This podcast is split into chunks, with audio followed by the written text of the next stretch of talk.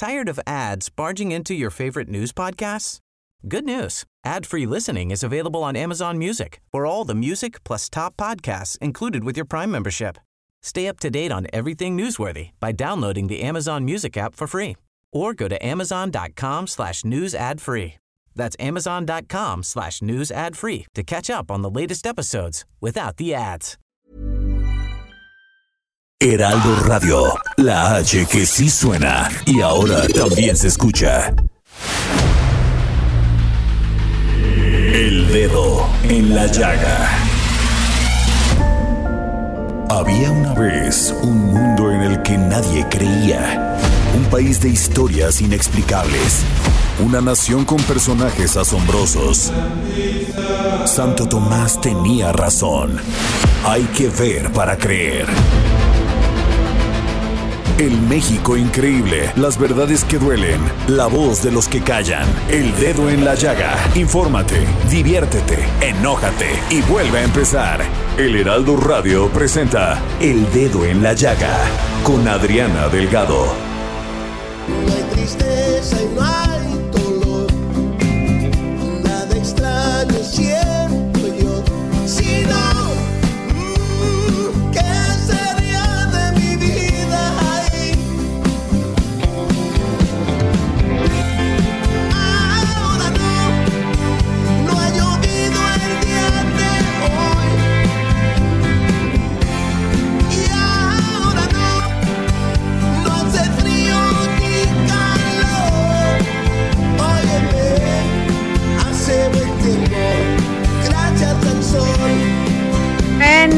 Bueno, bueno, bueno, mi querido Juan Gabriel, le mandamos un beso donde quiera que se encuentre, como diría el gran Beto Tavira.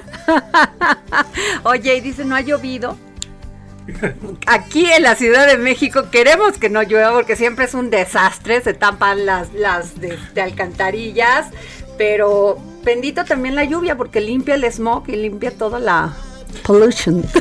Efectivamente, ya en los estados donde estuvieron mal clima en los últimos días, como ¿Qué viste, tal? terrible, terrible, lo, lo- lo- toda la gente que perdió Exacto. pues sus casas, sus enseres, con lo que mucho esfuerzo lo hizo, pero se les llenaron las presas. Esa es una buena noticia. Bueno, pues sí. Jorge, pero también es que la verdad, bueno, pero primero, Lo dime primero, lo cómo primero, se lo llama, primero. cómo se llama la canción que estamos escuchando el día de hoy, Jorge Sandoval. Pero dilo bonito. Have you ever seen the rain? Ay, qué bonito habla Jorge Sandoval el inglés, carajo. y en español, Y en español se llama. Ay, Dios mío, Ay, gracias, al sol. No, bueno, sabe hablar inglés, pero no español, ¿cómo la ven? Oye, y es que, a ver, léeme todo el tema de la canción. Fíjate que esta, es, esta canción que estamos escuchando es una gran versión interpretada por, por, como tú ya lo decías, por el gran Juan Gabriel. En 2016 accedió por primera vez a cantar una canción que no era de su autoría. Fíjate, ese año participó en un disco tributo a Creedence Clear Revival llamado Quiero Creedence, para el cual interpretó su propia versión de Have You Ever Seen the Rain llamada Gracias al Sol. Y fíjate que iba a trabajar con John Fogerty, miembro de Creedence, al que le dedicó unas emotivas palabras al divo de Juárez después de su muerte y mencionó que justo antes de su fallecimiento habían tenido contacto para hacer una versión de esta canción juntos, que lamentablemente pues, ya no se pudo dar, hubiera sido una gran canción. Ay, en vida, hermano, en vida. En vida. Y bueno, pues fíjate que lo que comentabas, gran canción, ¿eh? Y Juan Sí. Gabriel, único. A ver, vamos a volver a escuchar, por favor. Cuando llueve. Hasta nos pone de buen humor. Oye, sí es cierto lo que decías al principio del programa de estos estados que están bajo el agua, ma. Es. Tamaulipas, que está terrible, cara. A todos nuestros Les mandamos de veras un gran, gran beso, porque además nos escuchan por allá. Así es, toda nuestra solidaridad y que ya pasará. Ya y que pasará. pues el gobierno se ponga pilas, porque tantas guerras no se pueden luchar en una sola. Entonces, resolvamos también lo de la pandemia, pero también ayudar a nuestros hermanos allá con medicamentos, con este, con pues ayudarlos a salir adelante de esto. Así es, Adriana Delgado. Y si le quieren comentar a Adriana con todo lo que está diciendo y todos los temas de este programa, El Dedo en la Llaga, pues le pueden escribir a su cuenta de Twitter que es arroba Adri Delgado Ruiz. Arroba Adri Delgado Ruiz. También es su cuenta de Instagram. Y si le quieren mandar un mensaje de texto o un mensaje de voz, se lo pueden hacer al 55 25 44 33 34 o al 55 25 02 21 04. Acuérdense que yo contesto personalmente todos los mensajes que me envían, no hay ninguno, ah, los de LinkedIn, los de Instagram, los de los del WhatsApp. ¿Por qué? Porque yo le tengo mucho respeto que usted se tome el tiempo para escribirme. Y yo creo que lo que más debe valorar uno en la vida es el tiempo, porque el tiempo pues no cuesta, no tiene un valor y se va. Entonces, como siempre digo, a veces la vida te, te da un golpe para que digas esto. En vida, hermano, en vida. Nada más sabio, Adrián Delgado, y fíjate que en países nórdicos, pues esa es la nueva medida de la economía, el tiempo, porque es un bien no renovable. Claro, así es, sencillo. Así es. Oye, y fíjense que, pues, yo siempre quisiera, se los juro, neta, empezar este programa con buenas noticias. Pero pues bueno, hay unas que sí competen a los humanos y otras pues, que son de la naturaleza, ¿verdad? Que también provocamos nosotros muchos desastres, ¿eh? Pero esta, pues es que no me gusta que la economía mexicana se contrajo 18.9% anual en el segundo trimestre del año. Su peor descenso de la historia derivado de la pandemia del COVID-19, de acuerdo con la estimación oportuna publicada este jueves por el Instituto Nacional de Estadística y Geografía. Pero además el Banco de México también pues parecidito, nada más con unos puntitos o décimos menos, ¿no? Así es, más menos, pero... Más menos. Pero ahí salió el subgobernador, ¿no? Jonathan Sí, ¿y qué dijo? A ver, cuéntame. Pues mira, yo, yo, Jonathan yo lo leo, pero ahorita a ver, a ver, dime, rápido. Mira, lo que dice es que eh, las cifras que, que bueno, estamos mira, no me es equivoqué, 17.26. Así es. No me equivoqué así por un Pues esas décimas. Oye, pero para eso le pedí a un gran y querido amigo, un periodista excepcional, de estos que sí saben de finanzas y economía. ¿eh? Luis Miguel González, director editorial del periódico Economista y un, pues, un hombre que está siempre en la información. Luis Miguel, muy buenas tardes. Eh, muy buenas tardes, Adriana. Buenas tardes, Jorge. Oye, ¿que ya tocamos fondo? No. Eh, eso lo sabremos dentro de tres meses. Eh, ¿Qué es lo que nos dicen las cifras? Decías tú y con mucha razón. son cifras negativas y hay que buscarle el modo para contarlo bien. A ver. es tenemos la economía normalmente tiene tres sectores uno son actividades primarias, agricultura, minería, ganadería. Segundo es manufactura y el tercero es servicios.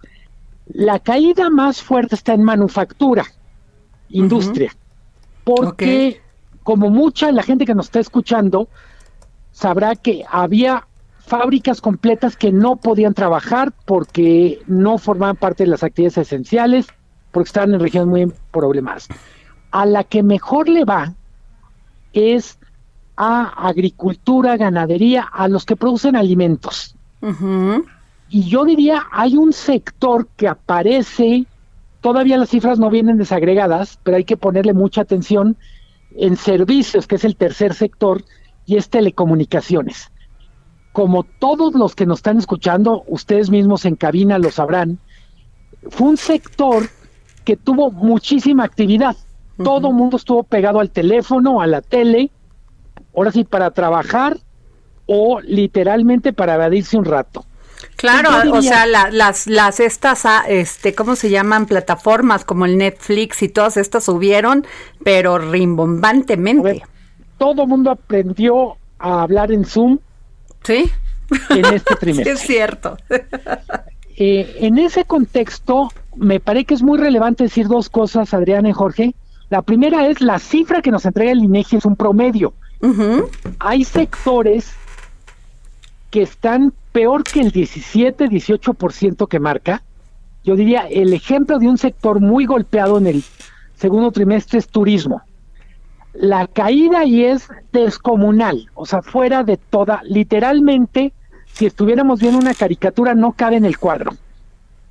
Estamos hablando de caídas del 60, 70. Ay, ya, ya me, turismo. ya me volví, ya me, mira, hasta do- me dolió el estómago. ¿Cómo? ¿En-. ¿Y esos en qué sectores, Luis Miguel? Turismo, Turismo. Fatal. eh, restaurantes. Muchos cerraron.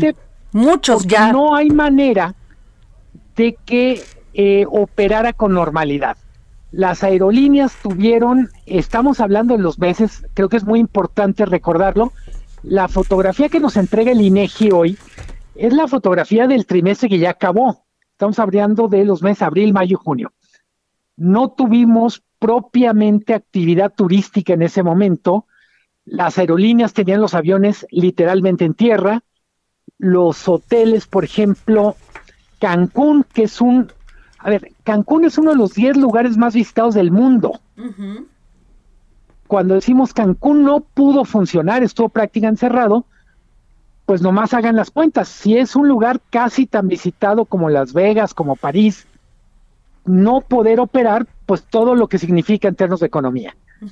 Y en el otro extremo, decimos, en el promedio, telecomunicaciones creció un poco.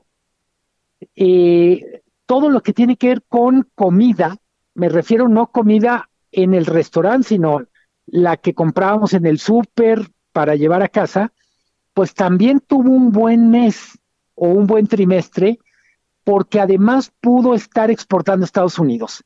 Entonces yo diría, es muy importante para mí tener en cuenta dos cosas. Es el peor trimestre que hemos tenido desde que hay registro. Qué terrible. Eh, es muy pronto para decir si ya empezó la recuperación. Se necesitan muchas cosas para hablar de recuperación y un poco tú lo mencionabas ahorita, Adriana. Ujú. Eh, por respeto a lo que la gente que nos está escuchando está viviendo, pues la medida más clara de la recuperación es cómo lo están viviendo ellos Claro. el que tiene un negocio, si, si se está recuperando, el que tiene chamba, si ya, digamos, cómo se siente en términos de estabilidad laboral. Y el tema del chamba. consumo. Ya no quieres comprar nada, o sea, ya, ya estás demasiado, des- estás como en esa desconfianza de decir, y si no ahorro, que si se va a poner peor. Además, el sector de automotriz, no tanto las los que fabrican este coches, porque pues esos gracias a que Estados Unidos se puso vivo, regresaron a la normalidad y a trabajar, pero los que venden coches, Luis Miguel, Eh, es una, de ese sector sí tenemos las cifras muy actualizadas. Se cayó primero, estamos hablando de los meses de abril, mayo, más del 60% la qué venta de barbaridad. Luego ya se recuperó un poquitito en junio. Y hay que decirlo, es un sector que es uno de los mejores barómetros de la economía porque expresa tanto la capacidad adquisitiva como la confianza en el futuro. Es decir, Así es, eso que acabas de decir es vital. Ajá. Quien compra un coche tiene para comprarlo, pero además tiene fe en lo que viene. O de plano es un inconsciente, que también lo existe, ¿no? O, de plano se hace sus planitas de quiero abundancia. Sí, sí, como, como una señora. que- Como una señora que conocemos que vive a todo dar en Londres. Totalmente. Pues Pero sí. en ese contexto, eh, es, un, es un buen barómetro la venta de coches porque eh, nos dice, primero porque tiene estadísticas muy bien hechas. Una cosa que es muy desesperante haciendo periodismo económico es que hay muchas cifras que no están bien producidas. O sea, de repente a una asociación, no digo patito, pero cuando es no unas asociaciones que no necesariamente son representativas, de que de repente no hombre, es que quebraron el 70% de nuestros negocios. Pero dices, bueno, ¿dónde está la encuesta? ¿Dónde está el método? ¿Dónde está literalmente de dónde salieron las cifras? Cuando hablamos de cifras del INEGI, decimos, no hay mejor manera de hacer estadísticas en México que lo, como las hace el INEGI son súper profesionales eh, yo diría, independientes al gobierno en el sentido de se coordinan, tienen presupuesto público, pero no es que pidan permiso para dar una estadística. Ok. Es bien importante en ese sentido decir, lo que nos dice el INEGI es la mejor radiografía eh, la mejor radiografía económica que podemos tener. Es muy confiable en un contexto en donde ellos mismos tuvieron muchas dificultades para operar, porque no es que puedan salir a la calle a hacer encuestas, eh, no es que las empresas estén funcionando normal. Los datos que nos dan, insisto, a mí me parece importante destacar, el 17-18% es un promedio. Eh, vamos a ver sectores que cayeron más, pero vemos poquitos sectores que crecieron. Destacaría agroalimentario, que es comida fundamentalmente, telecomunicaciones le fue bien y por supuesto salud. Ok. Eh, es, es, un, es un trimestre terrible desde el punto de vista de pues de, de las cifras de enfermedad, muerte, pero para las actividades económicas relacionadas con el sector salud, pues es un trimestre muy bueno, eh, porque quien vende, no sé, me puedo imaginar pocos negocios que hayan funcionado tan bien o que siguen funcionando también como los que hacen análisis clínicos, Claro, claro que en este momento era vital. Totalmente. Oye, En Luis, eh, eh, sí. Luis Miguel, ¿y qué piensas tú de la esta reforma a la ley de adquisiciones? Bueno, ya no ya pasó, ¿no? ¿Qué pasó? ¿Qué piensas? ¿Sí se va a A mí no castigar me- mucho al sector de farmacéutico? A mí no me gusta, eh, lo digo de manera muy simple, tenemos dos problemas. Uno es, el gobierno tiene razón en buscar la mejor, el mejor proveedor al mejor precio. O sea, en eso sí estamos de acuerdo. No hay, no hay ni que discutirlo. Al mismo tiempo, creo que hay que ponerlo en perspectiva y es cuándo, cuándo lo quieres, para qué lo quieres, y ahí es donde entra el tema de una decisión de comprar todo fuera puede, puede dejar fuera de competencia o literalmente fuera de combate, como si fuera Vox, a muchas empresas nacionales. La industria farmacéutica, para hacernos una idea, genera 600 mil empleos. Entonces, a mí me parece que lo que sería correcto, y espero que con el tiempo se corrija, es que los mexicanos, sobre todo las empresas mexicanas que actúan correctamente, que son la mayoría, las que compiten bien, con, tratando de dar calidad y precio, tengan la oportunidad de entrar en el padrón de proveedores y no queden satanizados. El país necesita tanto una política de compras a buen precio como una política industrial en donde se generen los empleos que se necesitan en este país. Ahora, son cuatro, lo que dicen son cuatro o cinco empresas las que, las que controlan todo el mercado de las medicinas. Totalmente. Entonces, sí se tiene que abrir un poquito más a la competencia, ¿no? Sí, y hay que decirlo, son varias, digamos que el sector de las medicinas tiene diferentes actividades. Uno está la producción como tal, otro es la distribución. Luego hay una cosa que se llaman integradoras de soluciones, que es, eh, por ejemplo, un- en un hospital, pues no es que la medicina llegue ya hecha, lista para servirse. Hay un proceso como de preparados, se puede decir Claro, así claro, claro. es otro servicio. Entonces, mi, me parece que la mejor solución país posible tiene que hacer compatible una política de compras públicas, eh, yo diría, muy dura en el sentido de no dejar pasar ninguna de corrupción, colusión, etcétera, pero al mismo tiempo eso tiene que ser complementado con cómo le vas a dar chance a los mexicanos, a las empresas mexicanas, de que sean proveedores. Hay muchísimos productos, Adriana, Ajá. en donde el mejor proveedor del mundo está en China o en Israel o en Estados Unidos. Si todo lo compramos afuera porque es más barato, pues a la larga nos quedaríamos prácticamente con muy poquitas industrias. Literalmente solo estaríamos vendiendo sol, arena y un poquito más que otras cosas. Así es, Luis Miguel. Pues muchísimas gracias, Luis Miguel González, director editorial del Economista. Gracias por darnos esta perspectiva de la economía. La pregunta entonces es, ¿no vamos a salir del bache tan rápidamente? Mm, Yo creo que no. Ah, pregunta y afirmación casi. no, pues muy bueno. Eh, nos va a costar mucho trabajo y tanto desde el hogar como en las empresas como en el gobierno. Eh, es va a demandar mucho esfuerzo, mucha paciencia y, y sobre todo mucha solidaridad. Pues muchas gracias, Luis Miguel. Gracias por habernos tomado la llamada para el dedo en la llaga. Con mucho gusto. Oigan, y pues bueno, ahí está la voz de un especialista. Él sí sabe. Y vamos con otros dos que sí saben, que además hoy es el día de los sustos de la semana. Los sustos de la semana.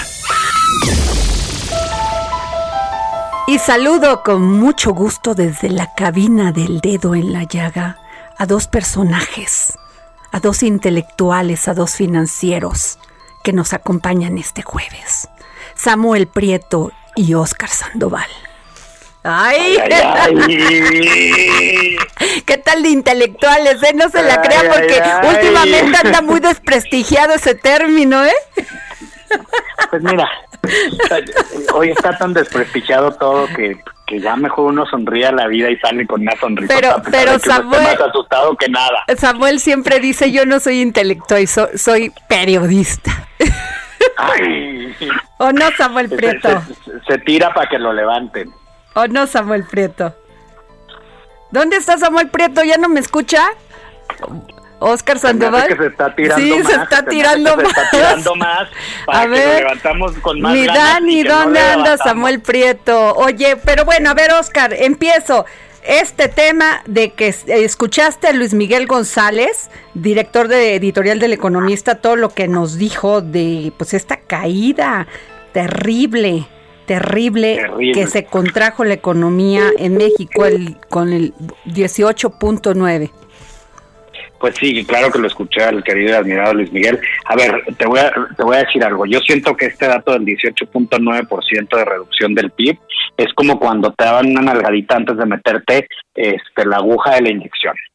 No, este es muy grave, es decir, es Ay, te pero proyectaste, a ti te daban una nalgadita para meter. Para meterte la aguja y que ya no lo sintieras y te distrajeran. Así está este dato. Porque la realidad es que lo preocupante va a ser cua- con el dato anual de 2020, que como dijo este otro que sabe y sabe muchísimo, eh, Jonathan Heath, que seguramente estará dentro de los dos dígitos la contracción económica de México, ¿no? Eso es muy grave y luego por ahí viene que el, el, el dijo que tomará dos años recuperar los niveles de crecimiento del PIB. Oye, pero llevamos cuántos años, mi querida Adri, diciendo que vamos a crecer y crecer y crecer y crecer y no crecemos. Bueno, sin ya de por y con sí- todo medianamente funcionando. Ya la economía no estaba tan bien y tampoco es responsabilidad del presidente Andrés Manuel López Obrador, porque ahorita todos se lo queremos echar a él. Ahí tenemos que que por- tres también hay que decir la neta del planeta es esa, ¿no? A ver, Samuel. Sí, pero hay que dividir ahí en tres etapas en lo que Samuel este reaparece. A ver, Una es, Samuel, a ver. sí veníamos con malos números. Ajá. Dos, también el primer trimestre, no se nos olvide que en el primer trimestre de este año la economía nacional cayó y que además en los datos estatales solamente tres estados tuvieron crecimiento en el primer trimestre del año que fue justo, terminó justo cuando empezó la contracción de la pandemia. Entonces, sí hay un impacto de muchas decisiones que se han tomado desde el gobierno, este, y ahí sí hay que evaluarlo, y como decía Luis Miguel, hay que voltear a ver también en esta de la paciencia, pero también de la sa- sabiencia del gobierno y de todos. Oye, y lo que más me preocupa es este análisis que anticipa un aumento importante en las tasas de pobreza total y extrema en el país, donde según diversas estimaciones, alrededor de 9 millones de mexicanos podríamos pasar a ser considerado como pobres y un número similar podría caer en situación de pobreza extrema. Samuel, ¿Qué, ¿Qué es lo que hace? Porque ahorita nos decía Luis Miguel algo muy cierto. No hay que irnos con todos los, con todas las estadísticas que nos venden, ¿no? Por ahí. Pero, ¿qué es lo que hace que pase? ¿A ¿quién defines en pobreza extrema? Eh, hola Adriana, ¿qué tal a todos? Pues sí, en efecto, hay eh, varios parámetros que considerar. Eh, particularmente, el más importante es que una familia... Oye, sea- oye, mi Sami, espérame, porque, porque como ya llegaste tarde aquí, ya nos vamos a ir a un corte y regresamos aquí en El Dedo en la Llaga. Yo soy Adriana Delgado, estoy acompañada por Jorge Sandoval, por Dani, por Javi, por todos. Nos vemos, nos vamos a un corte y regresamos.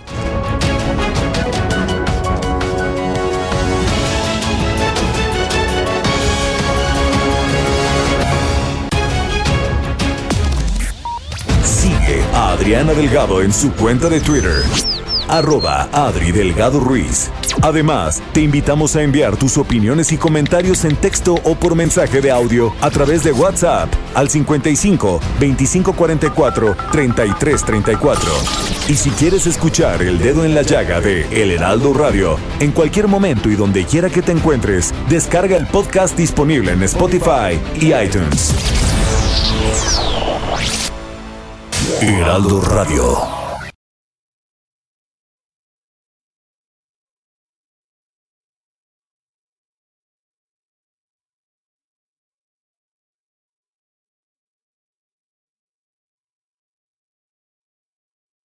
Heraldo Radio. Los sustos de la semana.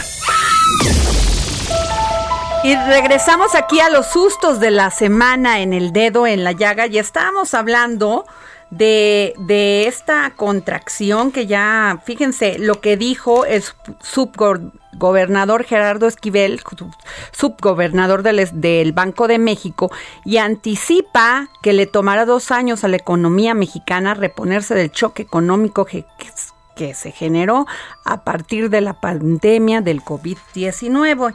Y es que a mí lo que me preocupa, y le preguntaba a Samuel Prieto, es cómo defines que alguien va a caer en pobreza extrema. Esto pues para saber este qué le va a pasar a Jorge Sandoval, ¿verdad?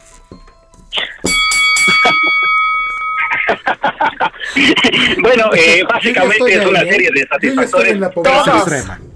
Todos, a ver. Eh, pero hablemos, por ejemplo, de un pobre extremo es aquel que no es capaz, por el asunto de sus ingresos, de poder solventar todas sus necesidades básicas, es decir, agua, alimentación mínima, etcétera. Esas cosas que son eh, fundamentalmente básicas para la subsistencia humana. Y ya de ahí, bueno, pues eh, eh, podemos ir entendiendo el escalafón, ¿no? Mientras más eh, satisfactores puedes adquirir, pues vas ascendiendo, digamos, en la escala de los deciles de población que, que pueden clasificarse como clase media, como eh, clase pobre, como clase extrema pobre, como ricos, etcétera. Eh, pero a ver, para tratar de dimensionar un poco el asunto, hace muy pocos días el, eh, el mismo INEGI nos decía, por ejemplo, de la pobreza laboral. eh, y, a- y nos decía que más del 60% de los mexicanos no tienen un ingreso siquiera eh, suficiente para poder satisfacer las necesidades básicas de su familia. Entonces ahí podríamos entender cómo es posible que haya por lo menos 10 millones de mexicanos que se vayan a ir a la pobreza extrema. Ahora consideremos que ese parámetro estaba hecho eh, en función del cálculo de si decrecíamos 6%, pero si decrecimos 18.5 o 18.9 en ese trimestre, significa que en el año, si nos va bien, habremos decrecido por ahí del 9 y el medio por ciento, o sea que serán más de 10 millones de mexicanos, ¿no? Más Andas muy conservador. Bastante, mi querido, para no ser tan, para no ser tan, eh, digamos, tan catastrófico. yo no, sé, pero la verdad, o sea, nada más dijiste eso, Samuel Prieto, y Oscar te, te dijo que conservador y me duele el estómago, Jorge Sandoval.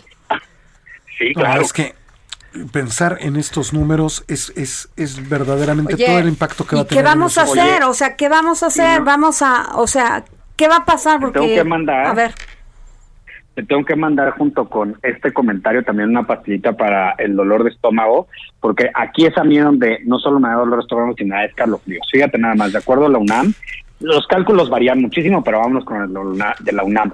10 millones de mexicanos se sumarán a la pobreza extrema. ¿Sabes cuántos mexicanos salieron en el sexenio de Peña Nieto? En todo el sexenio de la pobreza extrema, 900 mil en seis años, de acuerdo a la Coneval. Y además, fíjate nada más, en los últimos 10 años hubo una disminución anual media de 0.24 puntos porcentuales, también de acuerdo a la Coneval. Es decir, el, paso al que avanzamos para contribuir a que los mexicanos salgan de la pobreza extrema es ínfimo si lo comparamos con la velocidad en la que se está sumando muy lamentablemente gente a la pobreza extrema en este contexto del COVID. Sí, Claro, y además hay que considerar que de repente nos acostumbramos a ello. Eh, hay muchos estudios que demuestran que hay gente, hay personas que eh, consideran que son de clase media, por ejemplo, y no es cierto, pero estamos tan acostumbrados a vivir en condiciones de precariedad que no nos damos cuenta. Antes de la pandemia, ¿Verdad? Los mexicanos aguantamos.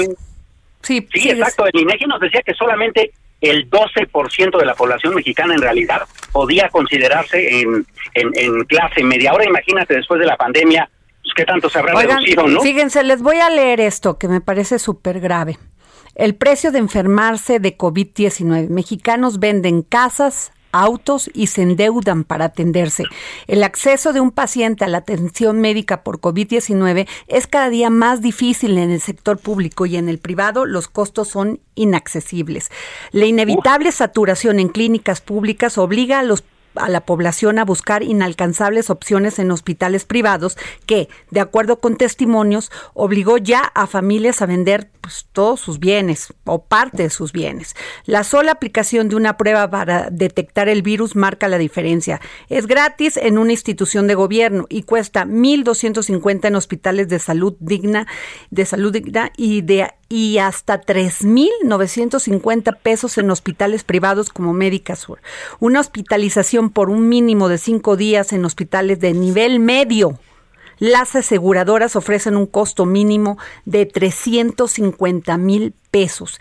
En hospitales de nivel alto, que son dos, uno de la Ciudad de México y otro en Interlomas, podría ser el doble. El costo pro- promedio que la AMIS estima para el tratamiento de estos pacientes es de 435 mil pesos con seguro de gastos médicos mayores y de 222 mil pesos en los casos con seguros de vida.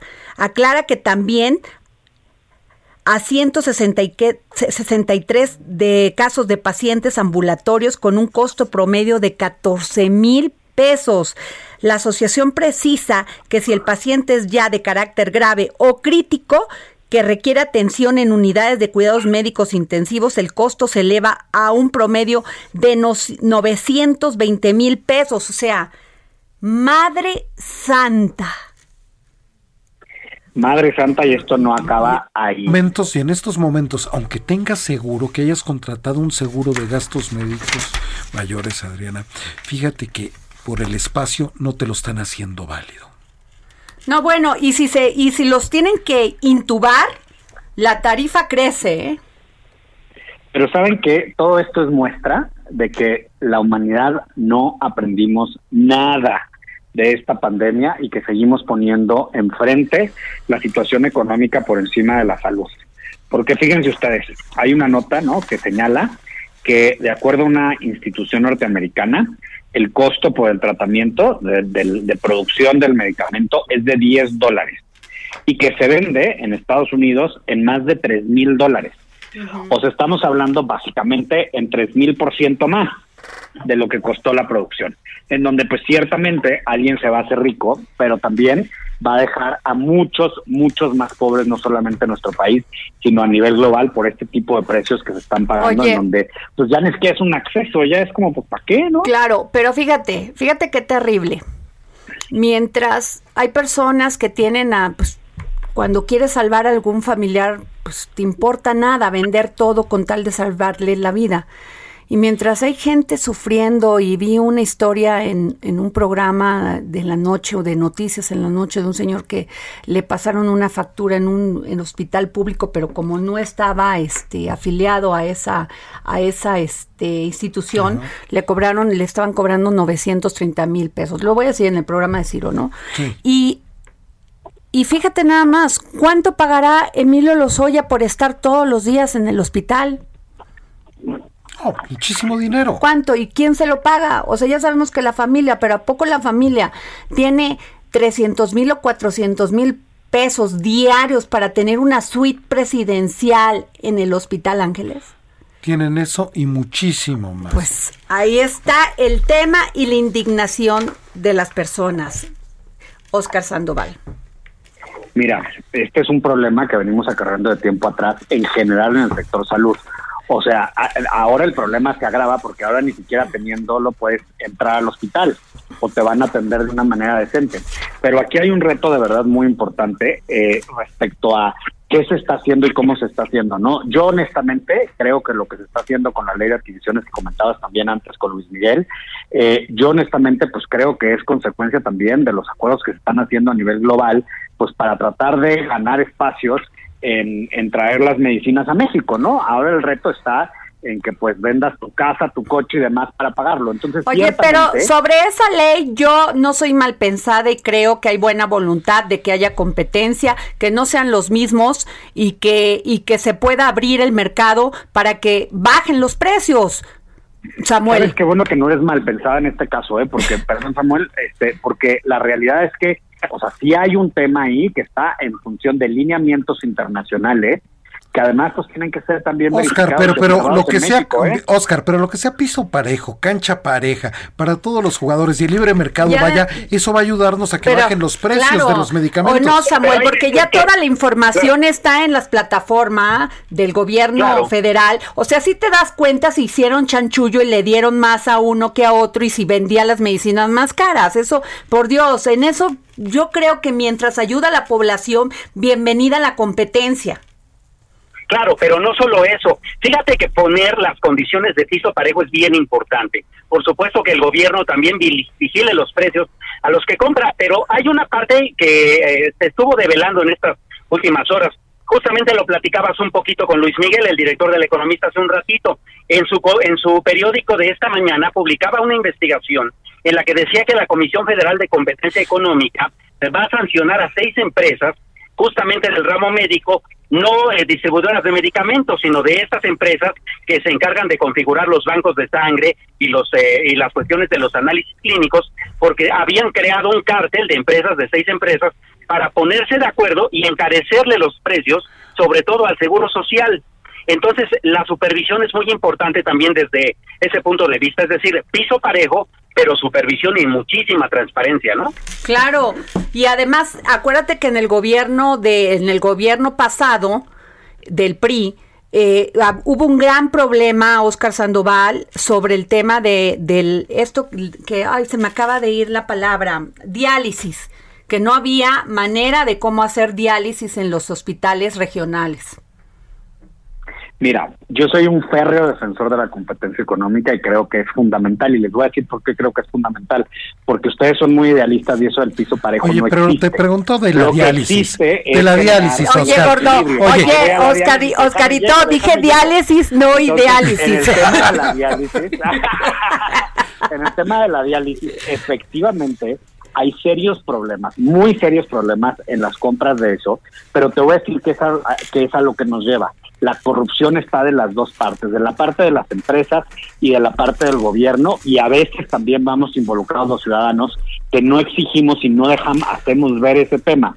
Las diálisis, además, es un problema enorme porque además acarrea los tratamientos tienen son especializados entonces haz de cuenta que una compañía hace su tratamiento y todo lo que gira alrededor de su tratamiento y de su máquina solo puede ser comprado con esa compañía esto hace, pues sí, la investigación y el desarrollo y todo el, el- el argumento que se da por parte de las farmacéuticas, pero esto hace que sea mucho más complicado, sobre todo en un país como México, en donde las diálisis se vuelven fundamentales por todas las consecuencias que hay sobre las diabetes, la diabetes y demás. Entonces, este tema sobre las diálisis y este tema de la competencia económica debería de ser muchísimo más tema que el avión presidencial, porque aquí estamos hablando directamente de vías. Mira, yo yo conozco de cerca casos. Mira, nadie había hablado del avión presidencial hasta que lo mencionaste, ¿eh? Sí, o sea, eso ya se nos había olvidado y tú lo trajiste.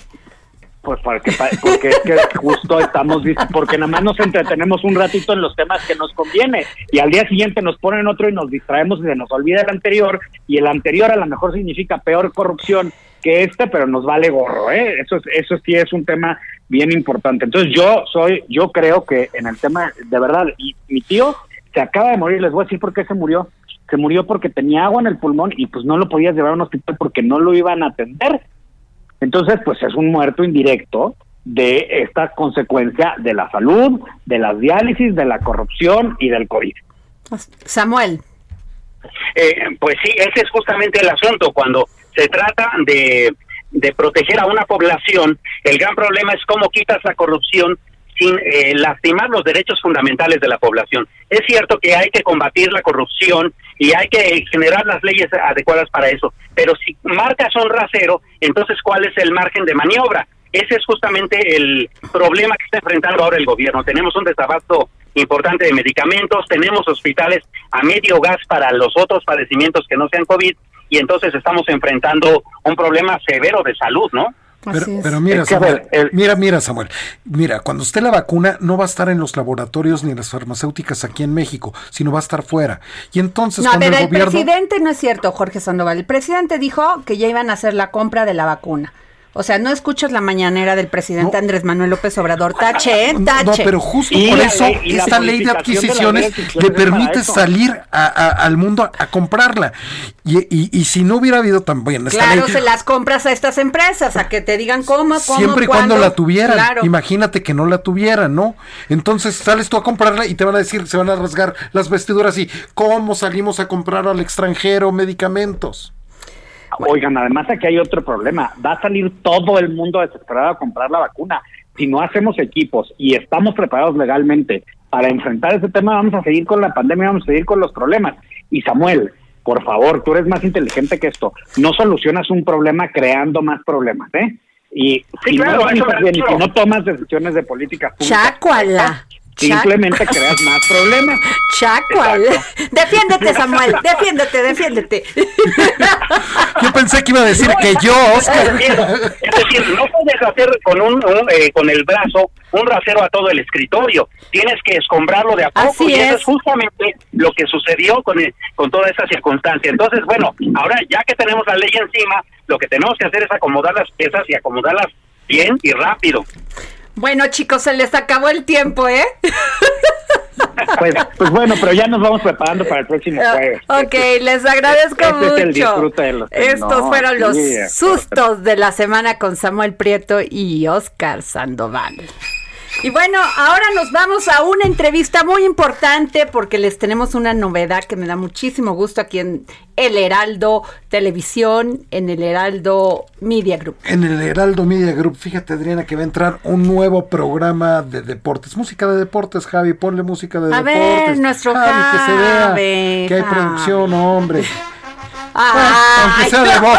Bueno, bueno, si eso se le ocurrió ya como deporte. agarró otra, pero bueno, bueno. pero bueno, y para hablar de este nuevo programa se encuentra Jero, que él es DJ, blogger, conductor de Ex de Oye. Foul, que así se llama este nuevo programa. Wow, a ver, DJ. DJ, blogger, y conductor conductor. de Ex de Foul. ¿Qué tal? ¿Qué tal, Jero? ¿Cómo estás? ¿Jero o Jero? Es Geru, Geru, muy buena. Geru, oye Geru, estoy impresionada. Muchas, muchas actividades. Fíjate que desde hace mucho tiempo no me puedo estar quieto, ¿eh? Y- Ya y me di DJ, cuenta. les faltó lo de DJ internacional, porque soy de los poquitos mexicanos que tienen música en, digamos, lanzada en disqueras internacionales. Oh, muy bien, ¿Qué Geru. órale eso, El eh? Heraldo, el Heraldo siempre con el mejor talento, ¿eh? Ay, además sencillito. Claro, claro, claro. Argentino, Jero. ¿Cómo están? Bien, bien tú. Oye, bien, platícanos, bien, ya sabes cómo es el tiempo. Platícanos, ya sabes cómo es el tiempo, Jero. Les cuento bastante Platícanos más de este programa. ¿Qué trae? ¿Qué trae este programa? De deportes eh, y de algo más. Eh, es conducido por Edna, que es actriz y conductora, conducido por Hiots, que es eh, youtubero bastante conocido en México y conducido por mí. Eh, estamos todos los días por a, digo, a través de Facebook Live de 5 a 6 de la tarde por la red de Heraldo de México. Oye, Ye- Geru, y yo sí te Dime. quiero, yo sí te quiero este preguntar, ¿qué piensas de lo del Cruz Azul? Híjole, Hablando ya de este tema. temas temas complicados y escabrosos, pero bueno, yo lo he dicho en el programa, el fútbol es un negocio y todo lo que es negocio trae cosas alrededor que a veces no son de lo más cool, ¿no? Pero sí va a seguir el Cruz Azul como Sí, equipo. sí, sin duda, sin Ah, duda, bueno, sin duda. hay, hay más, hay más teatro que otras, que otra cosa en esa nota. Sí, posiblemente este año sean subcampeones nuevamente, ¿no? Oye, que por ahí dicen que cuando le va el Cruz Azul bien nos va a todos mal, entonces pues parece que el Jin Yang se está acomodando ahí para que pasen cosas raras, ¿eh? Claro, ya- hay ya- que, ya me hay que explicó tener todo. fe y esperanza. Entonces, dinos, mi querido Jero, días, Dime. horario, nombre de programa y quién más está contigo. Rápidamente. Estamos de 5 a 6 de la tarde a través del Facebook Live del Heraldo de México, de lunes a viernes, conducido por Hiots, Edna y aquí su servidor Jero. ¿Por qué hay que verlos? Porque para, para que no les aburran estos expertos de deportes con cosas que a veces no entendemos, nosotros relajamos un poco más la conversación y lo hacemos más divertido. Oye, qué importante, Jeru. Y también vas a tocar el tema, por ejemplo, nadie habla del fútbol femenil.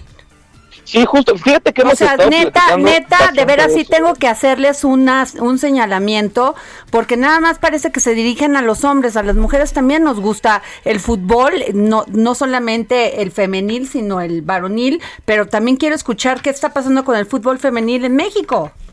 Pues mira, estamos literalmente casi todos los días hay una nota de fútbol femenil. A mí me parece fantástico que ya lo estén pasando por la televisión y que poco a poco vayan generando estos espacios para ir jalando más público, que al final del día pues es un deporte nuevo entre comillas en el país, ¿no? Claro, oye, y este, y además, pues, este, pues qué maravilla, o sea, yo no me lo voy a perder. Dices que todos los días traes una nota sobre los deportes donde participamos las mujeres. Exactamente, diario, diario, eh, digo, hay, hay notas de chile, mole y pozole, obviamente hoy pues el tema es Billy Álvarez, lo vamos a platicar y vamos a platicar también de corrupción, porque también la FIFA anda metido en problemas. ¿eh? Oye, pero la FIFA desde hace varios años y no han hecho nada, nada más que corren a uno, pero no los meten a la cárcel. ¿Se parecen a los de aquí? ¿O ¿Qué no? te digo? ¿Qué, qué Sí, te digo? se me hace que se los es que- es que copiaron. Es que es todo es puro teatro, ¿eh? Y no nada más en el, en el fútbol, en el tema que me digas, hay mucho teat- teatrero. Oye, Jeru, pues muchísimas gracias por haber estado con nosotros aquí en El Dedo, en La Llaga, y no nos vamos a perder tu programa, que va a pasar de 5 a 6 por Facebook, Facebook Live. Facebook Live Ay, del Heraldo de México. Y espero pronto poderlos invitar para que me platiquen ustedes qué opinan sobre los deportes. Ay, ya, ya, yo ya, ya te llevo, voy a ponerme a estudiar, porque lo único que sí veo es el fútbol femenil. Pero bueno, nos vemos, Jeru, muchísimas Muchas gracias. gracias a ustedes, Adriana, Jorge, que estén muy bien. Gracias por el espacio. Y nos vamos con el gran maestro José Luis Camacho, gran periodista. La opinión de José Luis Camacho en el dedo en la llaga. José Luis Lozoya. ¿Cómo estás, querida Adriana? ¿Cómo estás, querido José Luis? Adelante. Pues aquí observando el partido del siglo, que es el partido que está jugando Emilio Lozoya contra todos los que lo dejaron solo y lo abandonaron después de que se dio a conocer el famoso caso de Odebrecht. Ajá. O sea que ahorita el marcador va Lozoya 2, los que lo dejaron solo 0.